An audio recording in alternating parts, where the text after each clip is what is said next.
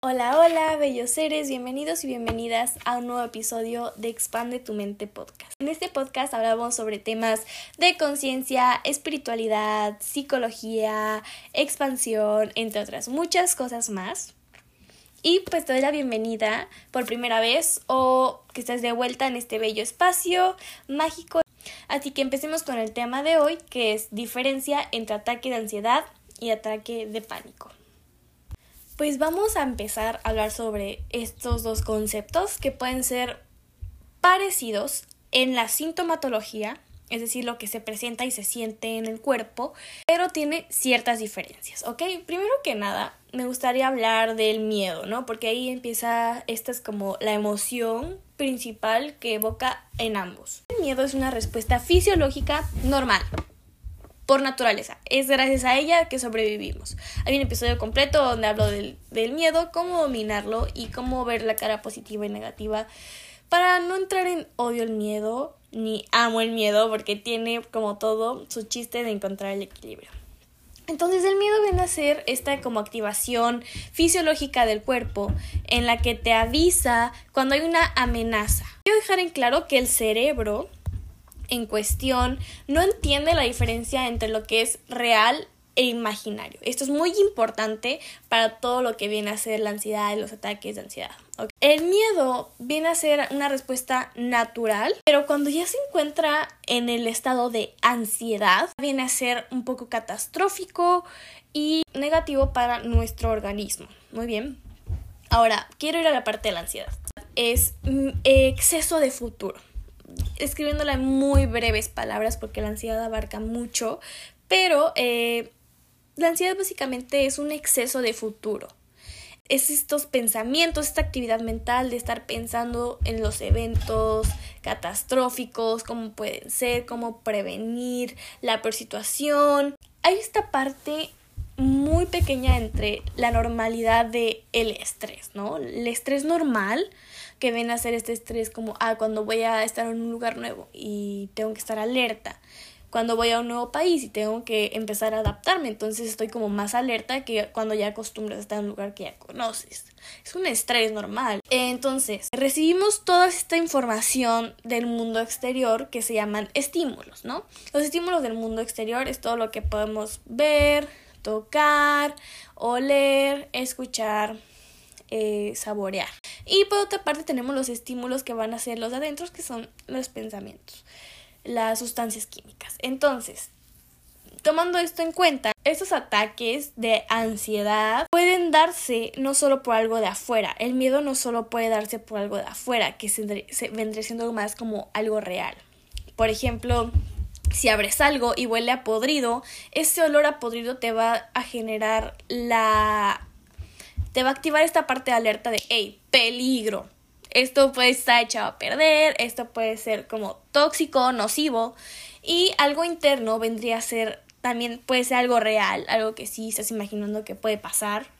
O algo imaginario. Entonces puedes estar como imaginando que alguien se tardó, no te contestó en un día porque te odia, porque ya no le interesas, porque no quiere estar contigo, porque te abandona, porque te rechaza, porque algo hiciste. Que todo eso puede ser tu imaginación y simplemente a la persona se, se olvidó contestarte y me doy como, me voy por este ejemplo como muy banal que pasa muchas veces. Entonces es como algo imaginario, pero realmente lo vives con la misma intensidad, con la misma liberación de sustancias químicas que como si hubieras olido algo que es venenoso.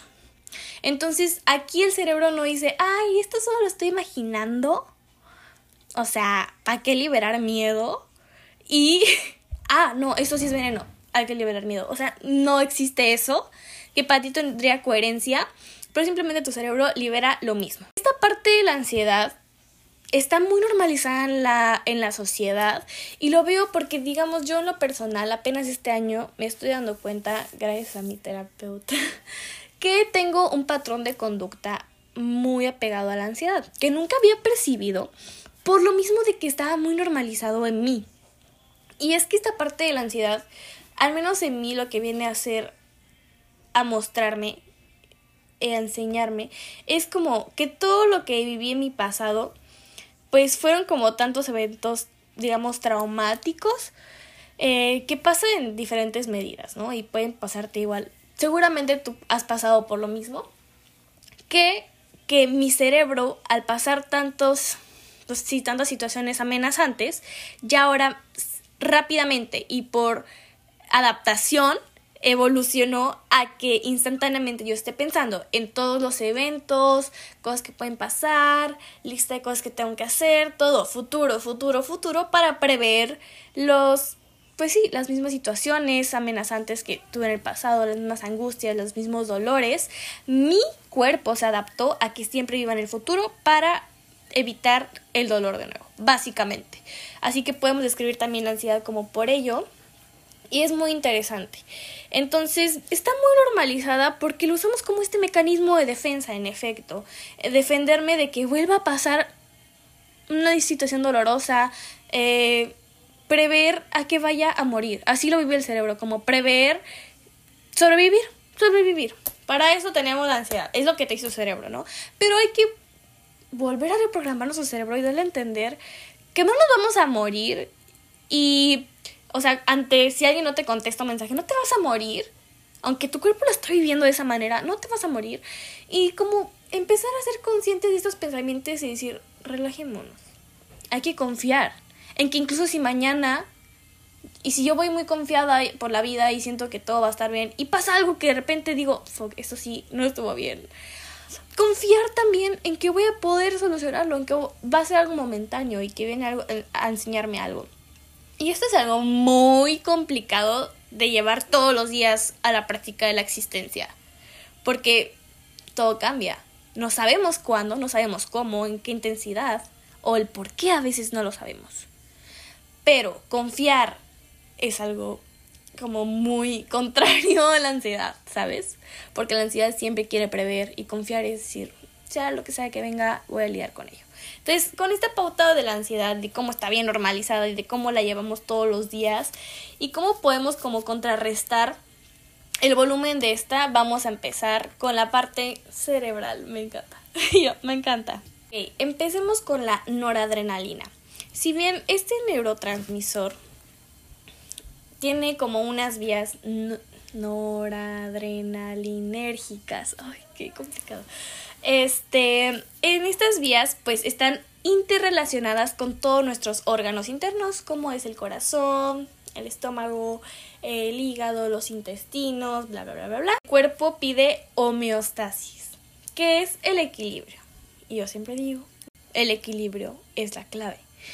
Y tu cuerpo te lo pide también. Tu cuerpo es perfecto, es inteligente. Pero lo que pasa cuando vivimos en ansiedad normalizada y todo el tiempo estamos viviendo nuestra meta en nuestra mente hipótesis de escenarios, eventos o cosas que van a pasar catastróficas, que pensamos en lo más negativo, en lo peor que puede pasar y que si esto evoca eso y luego evoca el otro, vivimos en esta liberación ya no equilibrada de noradrenalina. Entonces lo que pasa es que hay un exceso de activación de esta. Y esta se activa cuando ella siente cuando el sistema de noradrenalina siente que hay una amenaza. Y es súper funcional, por ejemplo, si ves que un coche viene hacia ti, pues rápido tu cuerpo en cuestión, en cuestión de milisegundos mueve todos estos sistemas que están interrelacionados con tus órganos internos para que se activen, empiecen a segregar una bomba de noradrenalina para que huyas, para que corras, para que luches. Lo que sea que toque, esa es tu parte del cerebro reptiliano, que solo quiere supervivencia. Entonces, esto está pegado en nuestro cerebro de ahorita, que aunque ya no vivamos los mismos escenarios que vivíamos en la prehistoria, de que, ah, no, pues viene un tigre, me va a comer, activo todo esto para huir o para luchar, sigue en nuestro sistema genético, en nuestro sistema de supervivencia del cerebro. No lo podemos mover por ahora. Entonces, lo que pasa es que se activa todo esto y es necesario para sobrevivir. Pero ¿qué pasa cuando tú estás creando esos escenarios en tu mente? No han pasado y tal vez no pasaron y ni siquiera van a pasar y tú ya estás viviéndolo ahí, segregando toda esta noradrenalina de miedo, huyamos. Entonces lo que pasa es que tú estás acostumbrando a tu cuerpo a estar desequilibrado y en una dosis muy alta de noradrenalina que no es sana y que te hace mucho más susceptible a que tengas estos ataques. ¿Ok? Entonces, por esto hay una sintomatología muy variada en los ataques de pánico, de ansiedad que es como porque por lo mismo de que están interrelacionados con todos los órganos, puede ser que de repente en el ataque de ansiedad sientas de que taquicardia o que solamente tengas una emoción desbordada o que de repente tengas dolor de estómago o que tiembles eh, o pueden ser todas juntas o solo dos o solo tres o solo una. O sea, es tan variado, pero es por ello, porque la noradrenalina empieza a segregarse en todos tus órganos y pues ahí viene la diferencia de sintomatología, ¿ok? Viene el siguiente neurotransmisor que es la serotonina. La serotonina la amamos, es un neurotransmisor hermoso. El sistema de serotonina y el de noradrenalina también están interrelacionados, ¿ok? La serotonina tiene varios receptores en todo el cuerpo y en todo el cerebro. Entonces, al estar estos interrelacionados, mientras más serotonina se libera en tu cuerpo, más noradrenalina vas, va a liberar tu cuerpo. Entonces viene a que la serotonina por efecto va a crear más noradrenalina que va a crear mucha más intensidad en esta ansiedad. Y como tercer neurotransmisor tenemos el GABA. Este neurotransmisor es un inhibidor. Inhibidor significa que si algo está para arriba, algo se activa, este desactiva, este como que apaga, neutraliza. Es como un freno, ¿no? Entonces lo que pasa es que este inhibidor no hay, no existe. Entonces, al no haber un inhibidor que inhiba toda la noradrenalina, toda la activación y toda la serotonina, pues va a haber un pico muy alto de ansiedad que no se va a poder bajar porque no está el GABA. Y por ello muchas personas con muchos ataques de pánico eh, van con un psiquiatra y toman esos medicamentos que tienen, por ejemplo, GABA, que ayudaría a que en un ataque se inhiba toda la respuesta química que se está segregando. ¿Ok? Esta es la parte resumida de lo que está pasando en el cerebro cuando hay un ataque. Estos dos se confunden mayormente por la sintomatología que viene siendo como esta aceleración del ritmo cardíaco, sudoración, eh, náuseas, mareos, dolor abdominal, dolor de estómago, boca seca, escalofríos. Ahora, ¿cuál es la mayor diferencia? El ataque de pánico es solo unos minutos, pero tiene un pico. Y en este transcurso en el que tienes este mini ataque de pánico, sientes que vas a morir.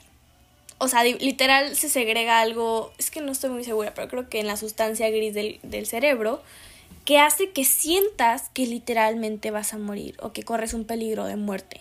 En el ataque de ansiedad no es tanto así, es como el exceso de ansiedad el exceso que te lleva a sentir toda esa sintomatología de, diferentes niveles, de diferentes maneras. O sea, un ataque de ansiedad, una crisis de ansiedad o ataque de ansiedad puede durar días. Mala higiene del sueño, este, todos estos dolores abdominales, de que no duermes bien, luego tienes mareos, luego emociones, o sea, puede ser es por este exceso de ansiedad. Y lo que pasa que es la, la segunda cosa que yo diría que es más significativa entre las diferencias de estos dos es que en el ataque de ansiedad sí hay un estímulo que identificas que dices, por esto me dio el ataque. Tuve este pensamiento catastrófico que me empezó a evocar en un ataque de ansiedad. Lo que pasa en el ataque de pánico es que no hay un estímulo aparente, no hay algo que lo evoca, no hay un desencadenante. Simplemente, boom, llega toda esta liberación de noradrenalina, serotonina, no hay nada que lo inhibe y llegas a un pico altísimo donde sientes que te vas a morir y luego se va regularizando. ¿Ok? Pero se siente, se vive mucho más catastrófico, se vive mucho peor y el ataque de pánico sí es algo que sí se diagnostica, que está interrelacionado con muchos trastornos mentales. En vez del ataque de ansiedad podría decirse que solo es un diagnóstico, entre comillas, coloquial, al cual nosotros le hemos dado el nombre, pero es una crisis de ansiedad que se puede transitar a lo largo de minutos, horas, semanas o días, ¿ok? Se puede presentar en diferentes niveles y el estímulo aparente que haga que se evoque el ataque de ansiedad en la persona depende de cada persona. O sea, de, alguien le puede literal evocar un ataque de ansiedad por me despidieron y a otra persona por un TikTok. O sea, así de variable puede ser, al igual que la sintomatología puede ser sumamente variable. El ataque de pánico no tanto y viene a ser esto más de que miedo irracional y con ese temor a me voy a morir. O sea, de que no es muy difícil que una persona que tenga un ataque de pánico no sepa que es un ataque de pánico, sea el primero o, ajá, no esté identificando que no es algo que literal te vaya a hacer morir, pero el sentimiento es tan creíble porque el cerebro sí manda esta activación de me va a morir, que te la crees obviamente y hay personas que terminan en el hospital, en emergencias, porque creen que es pues un infarto. Así de fuerte se vive y es algo muy serio, o sea, es algo de verdad que no le deseo a nadie y se vive como catastrófico. Que sepas qué fue lo que lo evocó, qué pensamiento, qué acción, qué viste, qué viviste, qué recordaste, qué imaginaste, ¿no? ¿Qué expectativa tenías que, boom, de la nada te evocó a irte y, y liberar todo esto? En cambio, el ataque de pánico, repito, no tiene un desencadenante, solo sucede de la nada y las sensaciones aparecen como, ¡pum!, brutalmente, abruptamente así, de la nada, ¡pum!, aparece todo y en el ataque de ansiedad va como ir subiendo de nivel, por así decirlo. Ok, entonces podemos hacer un mini resumen para finalizar el episodio. Entonces, ataque de ansiedad y de pánico tienen sintomatología muy parecida. Lo que la, mayormente lo diferencia es que en, la, en el ataque de ansiedad hay algo que lo evoca, un desencadenante, en el ataque de pánico no. En el ataque de pánico se vive como si fueras a morir, en el ataque de ansiedad no. En el ataque de ansiedad puede durar minutos, horas, días, semanas, de diferentes sintomatologías. En el ataque de pánico dura poco tiempo y tiene un pico muy fuerte, ¿ok? Entonces, en estas dos ocasiones lo que yo recomiendo es si tienes muchos ataques de pánico, primero que nada ir con un psicólogo, porque el psiquiatra yo, a ver, esta es mi idea. El psiquiatra te va a acompañar, pero más farmacológicamente. y en primera, yo, Grecia, Grace, no soy fan de los fármacos ni de la industria farmacéutica. Entiendo que puede ser una gran opción, más que nada cuando haya una disfunción cerebral en un órgano, está perfecto. Pero no solo medicarse, sino de ley llevar un acompañamiento terapéutico porque el fármaco te va a ayudar a inhibir esa ansiedad. No la va a desaparecer. O sea, es como que la calma. Le pone un yeso, es como que la congela. Pero estoy dando un momento, momentáneamente, porque en el momento de que tú dejes el fármaco, ese miedo va a seguir ahí, porque ese miedo existe por algo, al menos en el ataque de ansiedad, ¿ok? Entonces, hay, yo recomendaría ir con un psicólogo conductista, conductista conductual, que son los más enfocados en el ámbito de la ansiedad, ir con ellos y retomar este tomar o retomar este proceso terapéutico bien de la mano con alguien que sepa sobre el tema y que te pueda acompañar a entender tu ansiedad, de dónde viene, por qué viene, qué patrón de conducta tienes, qué nivel de estrés estás, o sea, hay mucho que evaluar detrás de todo esto de la ansiedad y sería lo mejor, lo que más recomiendo es ir con un profesional de la salud. Pues sí, eso es todo lo que tenemos en el episodio de hoy.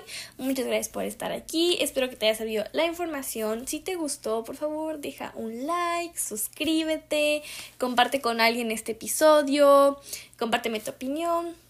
Yo muy agradecida y con los brazos abiertos de recibir todos sus comentarios. Así que pues nada, nos vemos en el próximo episodio de Expande tu mente podcast. Bye bye.